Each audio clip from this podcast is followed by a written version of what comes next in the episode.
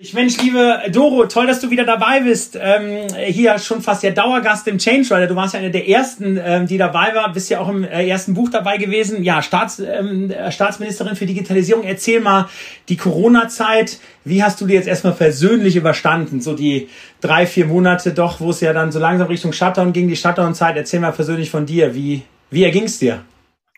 Naja, persönlich würde ich sagen, war es auch zweigeteilt, wie es wahrscheinlich jedem ging. Auf der einen Seite natürlich das berufliche Umfeld. Da war es für mich ähm, wirklich erstaunlich, sage ich mal, zu sehen, dass meine Büros, auch mein MDB-Büro, ähm, eines der wenigen waren, die wirklich von einem Tag auf den anderen komplett ins Homeoffice konnten, wo ich bei meinen Mitarbeiterinnen und Mitarbeitern auch sofort darauf gedrungen habe, auch schon bevor es eigentlich dann angeordnet war, weil wir auch die technischen Voraussetzungen schon seit Jahren eben haben, dass jeder auch von zu Hause arbeiten kann, weil ich auch sehr viele Mitarbeiterinnen und Mitarbeiter habe, die auch kleine Kinder haben. Da ist mir persönlich auch ein hohes Maß an Flexibilität sehr wichtig. Für mich persönlich arbeitstechnisch, nachdem ich ja immer alles mobil mache, also nie Mobile First, sondern immer Mobile Only, war natürlich ähm, es auch nicht so hochdramatisch, außer der Tatsache, dass man auch plötzlich mehr Leute mobil erreicht hat, was sonst normalerweise nicht der Fall ist. Und ähm, ansonsten in der Familie ging es mir, wie dir wahrscheinlich auch, wie allen anderen auch, dass man natürlich, ich habe drei schulpflichtige Kinder, dass man halt den ganzen Homeschooling-Bereich auch noch hat, mit zu betreuen hat, wobei ich ehrlicherweise, wenn ich ganz fair bin, zugeben muss, dass ich mich nur um zwei Kinder kümmern musste, weil unsere Älteste alles komplett alleine gemacht hat. Das ist natürlich ein absoluter Luxus, wow. wenn man dann ja ein Kind hat, was wirklich so selbstständig ist. Ähm, und außer der Tatsache, dass sie die Corona-Krise für sich ausgenutzt hat, indem sie sich ein neues digitales ähm, Endgerät nicht nur gewünscht hat, sondern auch bekommen hat, weil es natürlich gar nicht anders ging. Ähm, ja, muss man sagen, im Großen und Ganzen positiv, aber wie halt überall auch. Ich meine, es gibt mal Tage, wir hatten, wir haben jetzt in Bayern immer unterschiedlich bei den älteren Semestern, die gehen wochenweise in die Schule, meine beiden Kleinen gehen tageweise in die Schule. Das heißt, heute war auch mal wieder ein Homeschooling-Tag. Und da habe ich den Fehler gemacht, zu spät anzufangen, weil ich heute früh selber so viel Videos schalten hatte. Das heißt, die Motivation zur Mittagszeit war heute so zäh wie schon lange nicht mehr. Also es ist mal so und mal so. Wetter. Dann auch das Wetter, das kommt ja auch gerade natürlich. Kommt auch noch dazu. Also mal so, mal so, wie überall anders halt auch wahrscheinlich. Ja. Ja, cool. Du, ähm, ich finde, dass die Politik ja in der Zeit ähm, wirklich großartig gehandelt hat. Ne? Also du hattest ja doch eine Zeit der großen Unsicherheit und es wurden ja viele Entscheidungen getroffen. Es wurde, wie ich finde, auch sehr gut kommuniziert. Ja, also kontinuierlich ja, kommuniziert auch mit täglichen, ähm, äh, mit täglichen Live-Schalten auch nach draußen. Die Medien wurden stark, ähm, äh, stark integriert. Wie ist da so dein äh, ähm, Rückblick? Also was hat wirklich gut funktioniert aus deiner Sicht und wo sagst du, ah, hätte man vielleicht das eine oder andere noch besser machen können? Ja, also was man schon merkt, ist natürlich, dass der Zusammenhalt in vielen Bereichen sehr, sehr groß war, dass auch eine große Solidaritätswelle da war, auch für diejenigen, die vielleicht ähm, noch mehr Schwierigkeiten hatten oder gerade für Ältere, wenn man sieht, wie diese ganzen Einkäufe auch vonstatten gegangen sind oder auch die Anrufe. Ähm, unser Hackathon, den wir veranstaltet haben, auch als Bundesregierung, wo wirklich innerhalb von wenigen Tagen ähm, 43.000 Anmeldungen da waren, 27.000, die wirklich drei Tage lang durchprogrammiert haben und sich Gedanken gemacht haben, Ideen gesammelt haben. Das war ganz, ganz positiv. Was natürlich negativ ist, wenn ich das Verhältnis Bürgerinnen, Bürger, Politik, ähm, ich will nicht sagen Staat, weil das sind wir alle, aber dieses Verhältnis die, die da die Entscheidungen treffen und wir, die wir alles schlucken müssen. Was ich da negativ fand, war, dass natürlich jetzt auch viele Verschwörungstheorien nochmal wie die Pilze aus dem Boden geschossen sind. Auch viel Misstrauen gegenüber dem Staat. Jetzt Gott sei Dank die letzte Woche weniger, als es um unsere App ging. Aber auch so ähm, hat man schon noch manchmal Zuschriften von Aluhutträgern, wo man sich echt die Frage stellt, ähm, wie man auf so krude Ideen kommen kann, wer wie, aus welchem Zweck das Virus in die Welt gesetzt hat, um sich zu bereichern. Ich meine, du kennst das alles, ja, von Exen und Bill Gates angefangen, aber ähm, oder jetzt 5G ist an Corona schuld und auch viele Bürger, die einem schreiben, ja, seitdem ich 5G habe, bin ich infiziert und du denkst dir so, okay, bei dir wird es noch ein bisschen dauern, bis jemals da 5G hinkommt. Ähm, aber trotzdem ist man sich natürlich total sicher, dass das die Ursachen sind, bis hin zu Großbritannien, wo Masten abgefackelt wurden, weil man der Meinung war, dass die für den Ausbruch der Viren verantwortlich sind. Das finde ich schon schwierig und wir versuchen da natürlich dauernd dagegen zu halten, aber es ist da schwer, gerade bei dem Thema Fake News, ist es eines der Themen, wo es schwer ist, mal vor eine Welle zu kommen, weil wie willst du eine Falschaussage schon klarstellen, bevor sie überhaupt in der Welt ist? Also da können wir noch schneller werden? Ja, wahrscheinlich schon und müssen wir auch noch schneller werden, weil sich da sowas nie festsetzen darf. Hm, verstanden, verstanden. Jetzt ähm, gibt es ja die Corona-Warn-App. Das ist ja für mich also ein Paradebeispiel des, also wirklich der rattenschnellen Umsetzung. Es gibt natürlich wieder die ersten Stimmen, die sagen, öh, 20 Millionen, war das nicht so teuer, können wir gleich mal darauf eingehen. Dann habe ich jetzt gelesen, ob das jetzt eine privilegierten App ist. Es fehlen ja noch die unterschiedlichen Sprachen. Ich meine, äh, da sind wir ja auf einer, auf einem Level und sagen, okay, dann ist better than perfect jetzt erstmal draußen und auch, sage ich mal, gerade in Deutschland datenschutzkonform. Ne, da hat man ja jetzt auch ständig da von den äh, kritischen Datenschützern äh, hat man ja auch positives Feedback bekommen. Also ich finde es wahnsinnig Wahnsinn, in welcher kurzen Zeit ihr das Ding dahin gerockt habt. Also echt großartig. Wie ist da so dein Blick drauf und wie gehst du jetzt vor allen Dingen natürlich auch, ist ja klar, ähm, in Deutschland mit der Kritik um, ja, dass äh, da natürlich jetzt die Kritiker kommen und sagen, ja gut, also da fehlt noch das und das. Also wie, wie werdet ihr da jetzt sukzessive an der App auch weiterarbeiten? Also zunächst mal, ich bin wirklich ähm, extrem begeistert von unserem Projekt, was ja auch ähm, in mehreren Punkten wirklich ein Vorzeigeprojekt ist. Also wir haben die Schnittstellen von Apple und Google ja erst am 20. Mai bekommen. Das heißt, wir haben wirklich innerhalb von 50 Tagen das Ganze auch umgesetzt, aufgesetzt, veröffentlicht. Und ich sehe es wie du, also einfach mal wichtig, dass es an den Start geht. Und es ist ja auch ein liquider Prozess. Ich meine, jede App im App Store bekommt irgendwann mal ein Update. Ja, also egal, ob das ein Spiel ist, ob das eine Wetter-App ist, ist völlig egal. Und wenn sie kein Update bekommt, wurde sie entweder nie runtergeladen oder sie war von Anfang an so schlecht, dass sie auf gar kein Interesse gestoßen ist und wird durch was komplett Neues ersetzt. Also das ist auch immer noch wichtig, denn äh, gerade äh, bei uns im Land den Bürgerinnen und Bürgern zu sagen, dass so eine Software halt auch nie fertig ist und wenn es irgendwann mal fertig ist, ist es veraltet. Also das muss natürlich immer auch prozessoptimiert werden. Wir haben Stand jetzt, also ich weiß, dass ja das Video erst ähm, sich ähm, viele später anschauen, aber wir schreiben jetzt gerade den 23. Juni ähm, nachmittags. Wir haben Stand jetzt 12,2 Millionen Downloads oh. und ich hoffe natürlich, ja, dass das oh. ähm, von Tag zu Tag auch noch mehr werden. Ich habe schon am Wochenende gemerkt, dass viele, die sich die App runtergeladen haben, dann am Wochenende das genutzt haben und dann nochmal den Eltern oder Kindern aufgespielt haben oder ihren Nachbarn, dass dann auch quasi es nochmal weitergetragen wurde.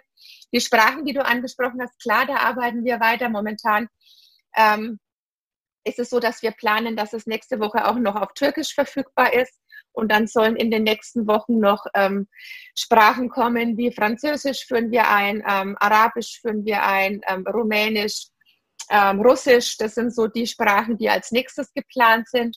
Und dann soll auch noch natürlich am Thema, ähm, jetzt kommt wieder so für eine Fränkin ein tolles Wort, äh, die Interoperabilität. Weiches B, hartes B, egal. Also auf jeden Fall, da arbeite ich schon ganz lange dran, auch mit unseren Kolleginnen und Kollegen, meinen Ministerkolleginnen und Kollegen aus den anderen europäischen Ländern, weil es natürlich schon ein Unterschied ist. Wir speichern dezentral, die Franzosen zum Beispiel zentral, dass dann auch mal eine Interoperabilität stattfinden kann.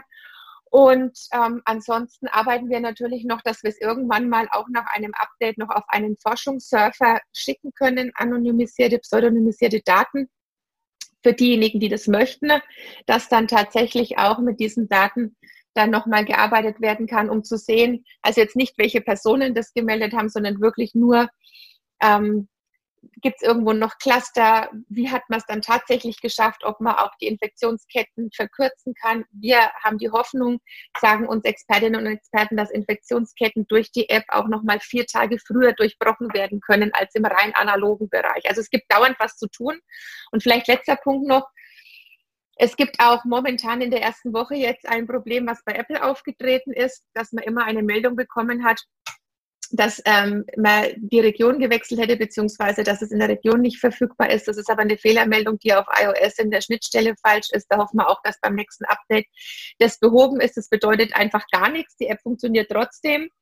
Äh, man kann es ignorieren, aber wenn ich es nicht weiß, äh, bin ich natürlich im ersten Moment mal verunsichert. Also da gibt es wahrscheinlich ständig irgendwas zu tun, aber im Großen und Ganzen, und das ist vielleicht schon das, was neu ist, die Art und Weise, wie es gemacht wurde, Open Source, die ganze Community einbezogen. Wirklich am Tag der Veröffentlichung keine Kritik vom Chaos Computer Club, ganz im Gegenteil, ein Lob. Transparency International hat es gelobt. und hat jetzt nicht nur Staaten, von denen man annehmen könnte, dass die kritisiert werden, kritisiert, aber auch zum Beispiel ein Land wie Norwegen wurde von Transparency International nicht gelobt. Und für dich als Zahlenfreak vielleicht noch, weil du bei den 12,2 Millionen auch so aufgehorcht hast, das sind mehr Downloads als von allen anderen Corona-Warn-Apps in ganz Europa zusammen. Also wow. das bedeutet, dass wir wirklich mit unserer App da mehr erreicht haben als unsere ganzen Nachbarstaaten und die waren auch wirklich sehr, sehr nett. Also die Kolleginnen und Kollegen haben auch gratuliert und schauen sich das an und ich höre jetzt gleich auf, aber vielleicht, das muss man noch sagen, es ist ja schon, finde ich, auch nochmal ein Paradebeispiel, was man vielleicht auch für künftige IT-Projekte des Bundes auch so anlegen kann, transparent, Open Source, alle einbeziehen. Wir haben 7000 Eingaben bekommen. Und wenn wir alle IT-Projekte des Bundes so behandeln würden, wäre wahrscheinlich auch das Vertrauen insgesamt in den Staat, in die Politik, in die Regierung wesentlich größer. Ja, super. Ähm, also ich sehe es ganz genauso großartig. Also auch nochmal an, an dich, dein Team, deine Kolleginnen und Kollegen. Also wirklich, äh, also wirklich great Job. Also auch im Sinn der Umsetzung super. Jetzt gehen wir mal ein bisschen auf die Bildung über. Ja, ich meine, das ist ja auch ne, also ne Digitalpakt, fünf Milliarden und ich meine Corona-Zeiten. Ähm, jetzt weißt du, jetzt bin ich ja total der analoge Typ. Ne? Also meine Kinder haben natürlich jeden Abend per E-Mail haben die die Hausaufgaben bekommen und die haben wir dann abends ausgedruckt und dann haben wir dann nächste, am nächsten Tag mit denen im Homeschooling gearbeitet es war auch super, durften sich auch mal ein YouTube-Video anschauen über Europa und das mal ein bisschen kommentieren. Übrigens ganz interessant, die Elternhäuser, die keinen Computer, keinen Drucker hatten, ist wirklich der Schulvorstand von der Waldorfschule wirklich nach Hause gefahren morgens, hat dann dort die Arbeitsblätter hingebracht und so. Also das war gut, es gab Telefon hier Sprechstunden. Also ich sag mal, sind wir eigentlich ganz gut durch die Corona-Zeit gekommen. Aber klar, gut, es ist natürlich, meine Frau hatte auch Zeit und hat sich dann natürlich auch bemüht und so, klar. Aber wie siehst du jetzt, ich sag mal, auch in der Corona-Zeit, also wie siehst du den Druck nochmal aufs Bildungssystem und ähm, wo sagst du, hey, was müssen wir eigentlich tun in diesem föderalistischen System, dass wir hier jetzt, ähm, ich sag mal, Richtung Bildung 2.0 gehen, sowohl was Digitalisierung angeht, vielleicht aber auch was, sage ich mal, Inhalte in der Schule und so weiter und so fort angeht, Ausbildung der Eltern, äh, der Lehrer, Entschuldigung.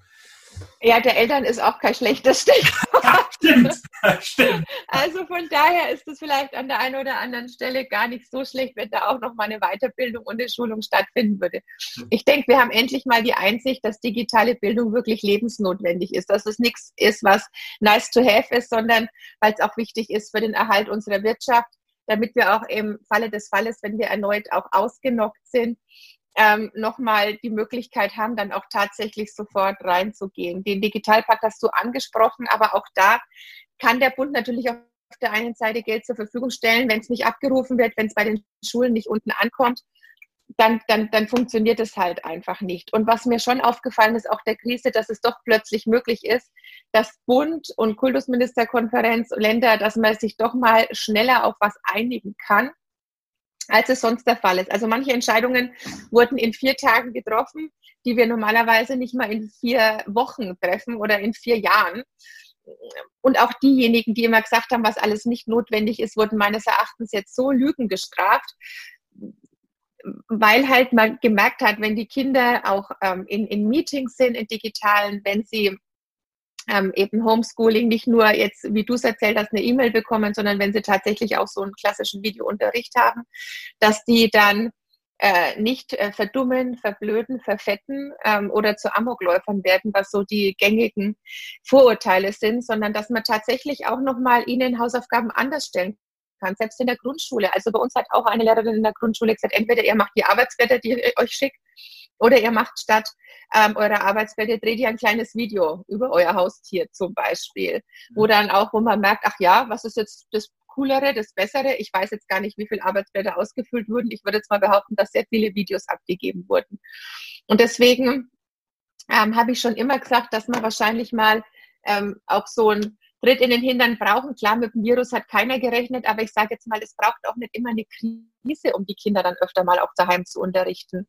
Wir haben ja auch die Situation, dass immer schon seit Jahren darüber gesprochen wird, was macht es eigentlich für den Biorhythmus von Kindern, wenn die jeden Tag um 8 Uhr im Klassenzimmer sitzen müssen. Das heißt, also auch im Winter so um 6 Uhr aufstehen ist jetzt vielleicht auch nicht so der Weisheit letzter Schluss, gerade in unserer, äh, in unseren Gefilden. Und auch da habe ich gesagt, kann ich mir gut vorstellen, dass wir einen Tag die Woche komplett auf Homeschooling umstellen. Natürlich jetzt nicht bei den kleinen Kindern, die jemanden immer neben sich brauchen, aber bei den Älteren, die auch gut und locker alleine zu Hause bleiben, bleiben können, was das für Umweltaspekte mit sich bringt, ja, was so CO2-Ausstoßthemen, NOx, ähm, überhaupt Mobilität, die dann ähm, eingedämmt werden kann und eben auch neue Formen, ähm, neues Lernen. Und vielleicht, ich weiß nicht, wie es dir gegangen ist, aber ich erlebe das oft bei anderen Eltern. Deswegen fand ich den Vorwurf von den Eltern oder den Einwurf, Stichwort Eltern, gar nicht so verkehrt. Was ich immer ganz putzig finde oder eigentlich ein bisschen erschreckend und traurig, wenn mir andere Eltern sagen, ach, das ist doch schön, wir haben Arbeitsblätter, die haben wir schon früher gemacht. Ist doch super, unsere Kinder haben genau die gleichen und da freuen die sich, weil die kennen es schon. Und dann denke ich immer, hallo, äh, ihr wisst schon, die Welt hat sich in 30 Jahren weitergedreht. Warum ist es toll, dass die genau die gleichen Arbeitsblätter haben? Das sind doch dann nicht mehr die Antworten auf die Fragen, die wir heute beantworten müssen. Also insofern denke ich, hat da jetzt jeder den Schuss gehört. Wir haben einen Hackathon zum Thema Bildung gehabt. Ich habe ein riesen Barcamp letzten Samstag veranstaltet, nochmal zum Thema. Wir werden im Juli nochmal eine große Bildungskonferenz im Kanzleramt machen. Also das ist so eine lange Perlenschnur wo ganz viele Akteure dabei sind, eben Schülerinnen, Schüler, Lehrerinnen, Lehrer, aber eben auch Eltern, weil es muss eben eine, so eine gesamtgesellschaftliche Aufgabe sein. Und die Kultusministerien, das vielleicht noch als letztes, müssen meines Erachtens oder haben den zwingenden Auftrag, auch danach den Schulen vor Ort einfach mehr Beinfreiheit zu geben und nicht alles von den Landeshauptstädten bestimmen zu wollen, weil genauso individuell wie die Kinder sind natürlich die Schulen vor Ort und da wissen oft die Schulleiterinnen, die Lehrer viel besser, was in ihrem Bereich bei den Kindern, die sie haben, dann gerade das Richtige ist. Verstanden. Lass uns, äh, also danke dafür dein äh, Statement. Lass uns mal zur Wirtschaft gehen. Äh, zur Wirtschaft gehen haben wir ja auch schon viel drüber gesprochen. Du hast ja viele Statements auch abgegeben. Wir müssen mutiger werden. Wir müssen, ich sag mal, auch äh, über Plattformen Richtung Plattformökonomie gehen. Wir müssen auch, sag ich mal, meine Statements aus der Saturiertheit, aus dem Bewahrertum wirklich rauskommen und auch Dinge ausprobieren. Ja, auch mehr im Ökosystem arbeiten und denken. Sag ich mal, ist so dein Blick, hat die Wirtschaft da jetzt einen Schuss gehört? Also, weil man irgendwie doch gesehen hat, mh, hm, okay, die Außendienstler können nicht mehr so raus. Man kann eben nicht mehr so auf den klassischen Messen verkaufen, man muss über digitale Kanäle nachdenken. Es geht ja doch, dass man auf einmal mit einem Techniker ein Montagegespräch äh, virtuell führt, ja, dass man Dinge sogar auch per Zoom verkaufen kann, dass man 19 Mann Konferenzen mit Amerika und Asien doch am Computer machen kann. Ja, also wie sind so deine Takeaways, gerade wenn du jetzt auch mit der Wirtschaft sprichst und wie, wie, wie ist da dein äh, Blick auf die Wirtschaft? War das der Schuss von Bug zur richtigen Zeit? Naja, jetzt muss man erstmal sagen, dass natürlich wirklich die Wirtschaft schon sehr stark geblutet hat und dass man auch noch nicht absehen kann, was das wirklich die nächsten Monate und Jahre auch für uns bedeutet. Deswegen muss man es, glaube ich, mal abkoppeln. Ähm, die Unternehmen, die sowieso in Kürze, sage ich mal, ähm, ihr Geschäftsmodell nicht hätten retten können, weil es auch ein veraltetes Geschäftsmodell ist, jetzt natürlich als erstes erwischt, aber es hat halt leider Gottes oder es hat halt nicht nur Kranke erwischt, sondern es hat auch gesunde Unternehmen erwischt. Und deswegen möchte ich auch an der Stelle nochmal betonen, weil du ja auch eingangs dankenswerterweise ähm, auch die Entscheidungen auch der Bundesregierung oder der Landesregierungen gelobt hast. Das macht man sich ja nicht leicht. Ja, keiner sagt, ja, jetzt machen wir mal hier alles dicht, sondern jeder weiß natürlich, was das für wirtschaftliche Konsequenzen hat und dass es da keine Güterabwägung geben kann zwischen Wirtschaft und Menschenleben. Und trotzdem hat man natürlich immer die Wirtschaft auch im Hinterkopf, weil man weiß, was es auch für Einzelne bedeutet, wenn wir zu viel Kurzarbeiter haben, wenn wir auch Arbeitslosenzahlen haben, die angestiegen sind. Wenn man aber sagt, so never waste a crisis, was sind so unsere Learnings, dann muss man sagen, dass zum Beispiel das Thema flexible Arbeitszeitmodelle ein ganz, ganz großes ist. Ähm, weniger Dienstreisen, es klappt auch ohne. Und es klappt auch für einen selber dann zu sagen, nee, ich komme jetzt nicht für ein Grußwort, sondern entweder ihr schaltet mich digital dazu oder es geht halt dann eben nicht, weil man eben merkt, es klappt, man muss nicht ähm, durch ganz Deutschland oder um die halbe Welt. Ähm, oder wenn ich dann öfter mal gehört habe, ja, ich war jetzt mal schnell in Argentinien, ich war äh, nur eine Stunde da, habe einen Vortrag gehalten und bin mit dem gleichen Flieger wieder zurück. Der hat noch auf mich gewartet, der hat nur die Crew gewechselt, also hat noch nicht mal die Crew gewechselt, wurde nur sauber gemacht, weil man ja unbedingt präsent sein musste. Das ist halt nicht notwendig. Und deswegen gibt es da schon auch viele neue innovative Ideen. Und ich denke, dass auch Arbeitgeberinnen und Arbeitgeber gemerkt haben, dass es diese mehr vom faulen Menschen im Homeoffice nicht gibt, weil so viele viel, viel leistungsbereiter waren und weil die Vereinbarkeit nicht nur von Familie und Beruf, sondern gerade auch von Karriere und Familie viel einfacher zu bewerkstelligen ist. Und wir haben wie gesagt, auch im Konjunkturpaket zum Beispiel, auch als Politik, Gott sei Dank, auch in Gänze diese Learnings gehabt, dass nicht nur die alte Wirtschaft oder die Wirtschaft an sich unterstützt wird, sondern zum Beispiel auch Gründerinnen und Gründer. Also auch beim Thema Startups, die wurden immer mit einbezogen, was ja in früheren Jahren nicht so der Fall war, dass die auch die Möglichkeit haben, Mitarbeiter finanziell am Unternehmen zu beteiligen, um da auch wettbewerbs wettbewerbsfähig gegenüber Großkonzernen sein zu können und Konkurrenzstandorten. Also es gibt viele Learnings und ich glaube auch diese so Themen wie Vertrauensarbeitszeiten, Vertrauensarbeitsorte, dass das schon nochmal etwas ist, was nochmal mehr boomen wird, ähnlich wie ich es vorhin bei den Schulen beschrieben habe. Und es gibt aber auch denjenigen, die das mal einfordern wollen. Also ich war gestern Abend in einem Meeting, da ging es auch um das Thema und dann hat eine erzählt, dass sie jetzt ein Angebot nach Corona bekommen hat, zu 100 Prozent als Mutter von drei Kindern ins Homeoffice zu gehen. Und sie hat gesagt, hätte ich im Februar den Antrag gestellt, hätte mein Chef gesagt, was ist denn das für eine abwegige Idee, das kommt überhaupt nicht in Frage. Aber sie hätte selber sich auch gar nicht getraut, den Antrag zu stellen, sagt sie auch, weil sie gar nicht gewusst hätte, ob es überhaupt funktioniert und wie sie damit zurechtkommt. Und jetzt wissen beide Seiten, weil sie es eben erprobt haben, dass es funktioniert. Andere haben gemerkt, ich würde, obwohl ich es immer wollte, ins Homeoffice, ich will es nicht, weil für uns funktioniert es halt auch nicht. Und ich habe auch Diskussionen mit meinen Kindern. Wenn ich jetzt den ganzen Tag so Meetings habe, dann sage ich immer, ist doch viel schöner, wenn ich da bin und nicht die ganze Woche in Berlin. Dann sagen meine Kinder, nee, uns ist lieber, du bist die Woche in Berlin, weil das nervt total, wenn du die ganze Zeit nur mit deinen Stöpseln am Rechner sitzt und wir dich nicht ansprechen dürfen. Also wenn du nicht da bist, ist es entspannter. Also es gibt da, glaube ich, keine Gesamtmodelle. Das muss dann auch im Idealfall jeder, jede Arbeitnehmerin, jeder Arbeitnehmer im, im Einverständnis mit den Arbeitgeberinnen und Arbeitgebern für sich entscheiden. Ich möchte aber nicht, sage ich auch, vielleicht ändere ich da mal meine Meinung, aber ich kann es mir momentan nicht vorstellen, dass wir da ein Recht auf Homeoffice einführen, weil ich ähm, nicht glaube, dass es unbedingt gesetzlich geregelt werden muss, sondern es sollte da eher äh, wie gesagt, sollen die Tarifparteien miteinander ausmachen und so, dass es dann tatsächlich auch für beide Seiten das Beste rausbringt. Ja, das finde ich auch. Also die äh, Lena Rogel, die du ja nominiert hast, die auch ein Change Rider war, die also äh, hat ja auch berichtet, Microsoft hat ja Vertrauensarbeitszeit, was Zeit und Ort angeht. Bei Adventure, bei mir ist es genauso. Also die die äh, türkischen Mitarbeiter können drei Wochen in der Türkei sein bei ihrer Familie und können dort voll arbeiten. Ne? Wir müssen ja gucken, dass sie irgendwie Handy und irgendwie Netzwerk haben und dann passt es auch. Aber ich glaube, es passt halt vielleicht auch nicht für jeden und genau, das finde ich ja. eigentlich gut, dass die Unternehmen das auch selber ähm, das auch selber dann entscheiden können. Genau den Parteien. So, wie ist denn so ein Blick nach vorne? Also jetzt, ähm, ich sag mal, in der Nach-Corona-Zeit, was sind so die zwei, drei, vier Takeaways neben dem Thema, das, was du gerade schon gesagt hast, ne, das war natürlich hier Flexibilisierung Arbeitszeit und Homeoffice, dass da so ein bisschen die Awareness gestiegen ist, dass das doch irgendwie möglich ist. Gibt es noch weitere Takeaways aus Sicht jetzt Bildung, Politik, Wirtschaft, wo du sagst, hey, das sind eigentlich positive Themen, die können wir mit, äh, ich sag mal, als Deutsche oder Europäer ähm, mit in die Zukunft nehmen? Ja, man muss sich natürlich auch immer in die eigene Nase fassen. Also das heißt auch das Thema digitale Verwaltung hat da nochmal einen Schub bekommen, was ja auch ganz, ganz wichtig ist. Wir haben zum Beispiel auch in der Krise jetzt vom Bundesinnenministerium gemeinsam mit dem Land NRW im Rahmen eines sogenannten Express-Digitalisierungslabors innerhalb eines Monats auch nochmal ein Online-Verfahren entwickelt für Entschädigungsleistungen für Corona-bedingte Verdienstausfälle. Das hätten wir so auch entwickeln können, aber dass es innerhalb eines Monats ganz, ganz schnell funktioniert, war natürlich auch ganz toll. Wir sind bei der Verwaltungsmodernisierung weitergekommen. Da wurde ja auch ein ganz kräftiger Schub ähm, im Konjunkturpaket verabredet nochmal da drei Milliarden zusätzlich fürs OZG, fürs Onlinezugangsgesetz, Registermodernisierung wird es nochmal geben. Ähm, dann ähm, unsere Steuer-ID-Nummer als einheitliche Nummer. Also insofern kann auch der Staat nicht immer nur einfordern, was müssen die Schulen machen, was müssen die Unternehmen machen, sondern wir müssen uns da eben auch an die eigene Nase fassen. Ja, und das ganz große Ding ist natürlich jetzt ähm, eine gute Woche vor dem 1. Juli. EU-Ratspräsidentschaft hat Deutschland ab 1.7. inne.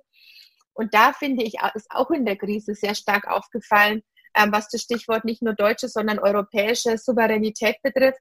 Nämlich, ähm, wo sind wir wie abhängig? Also Souveränität ähm, zum einen mit kleinen digitalen, aber zum anderen natürlich auch, haben wir jetzt gemerkt in der Krise, wo sind wir abhängig? Wo, wo importieren wir ausschließlich Arzneimittel, ähm, Impfstoffe, Schutzkleidung, Masken? Das war ja auch ein Riesenthema.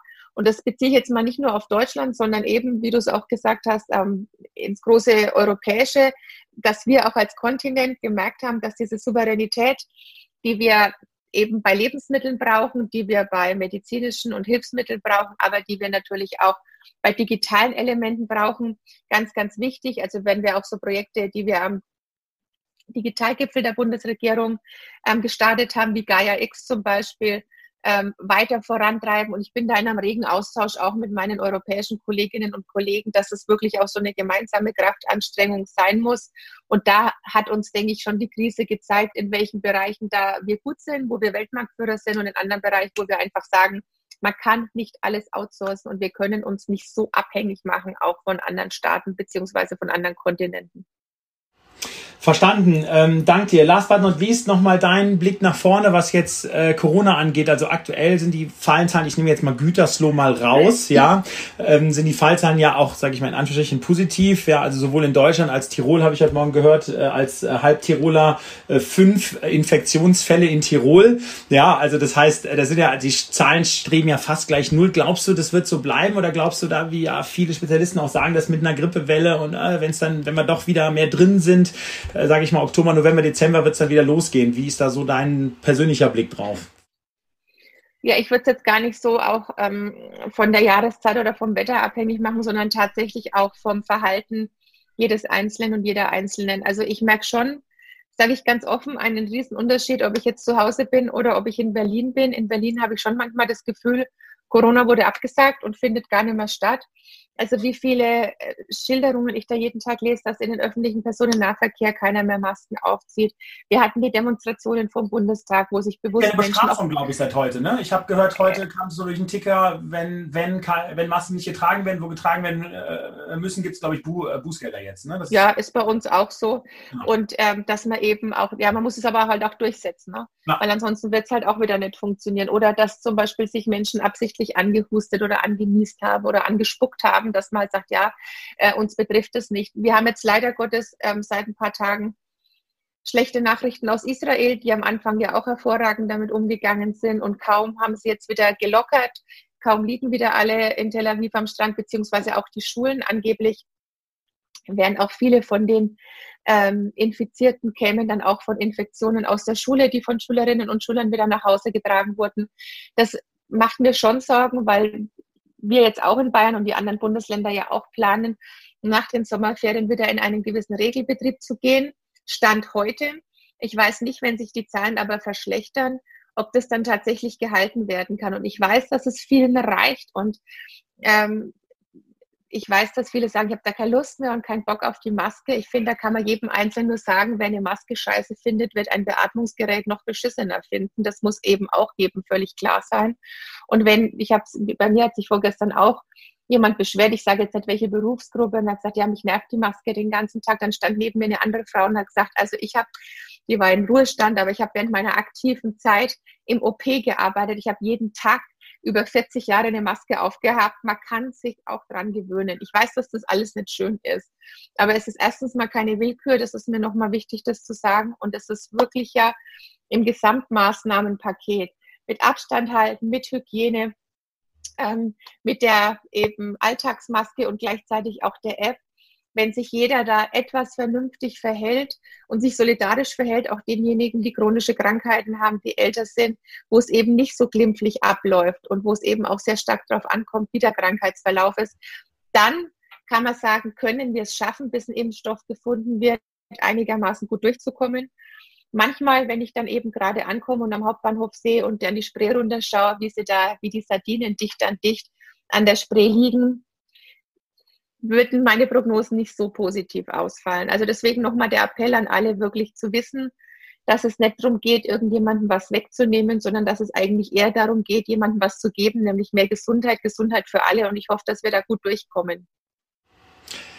Dorothy, vielen Dank. Das war ein guter Schlussappell. Alles, alles Gute. Behalt deine äh, positive Art und vor allen Dingen auch deinen Drive und auch nochmal, also tiefer, äh, mein tiefer Respekt an der Stelle für, für deine Kolleginnen und Kollegen in der Bundesregierung, auch in der Landesregierung, wie ihr da die letzten Monate durchgesteuert habt, harte Entscheidungen getroffen habt, aber eben auch in einer doch in einer hohen Unsicherheit und äh, die Welt schaut ja doch in der Breite ja auch ähm, mit hoher Anerkennung auf uns, wie wir das ja in der Breite ja durchgemanagt haben. Man kann immer sagen, von 50 Entscheidungen waren fünf nicht gut oder acht oder so. Das ist, glaube ich, auch total okay, wenn es dann so ist. Aber ich glaube, in der Masse habt ihr das gut gemacht, gut kommuniziert. Weiter so. Ich drücke euch die Daumen.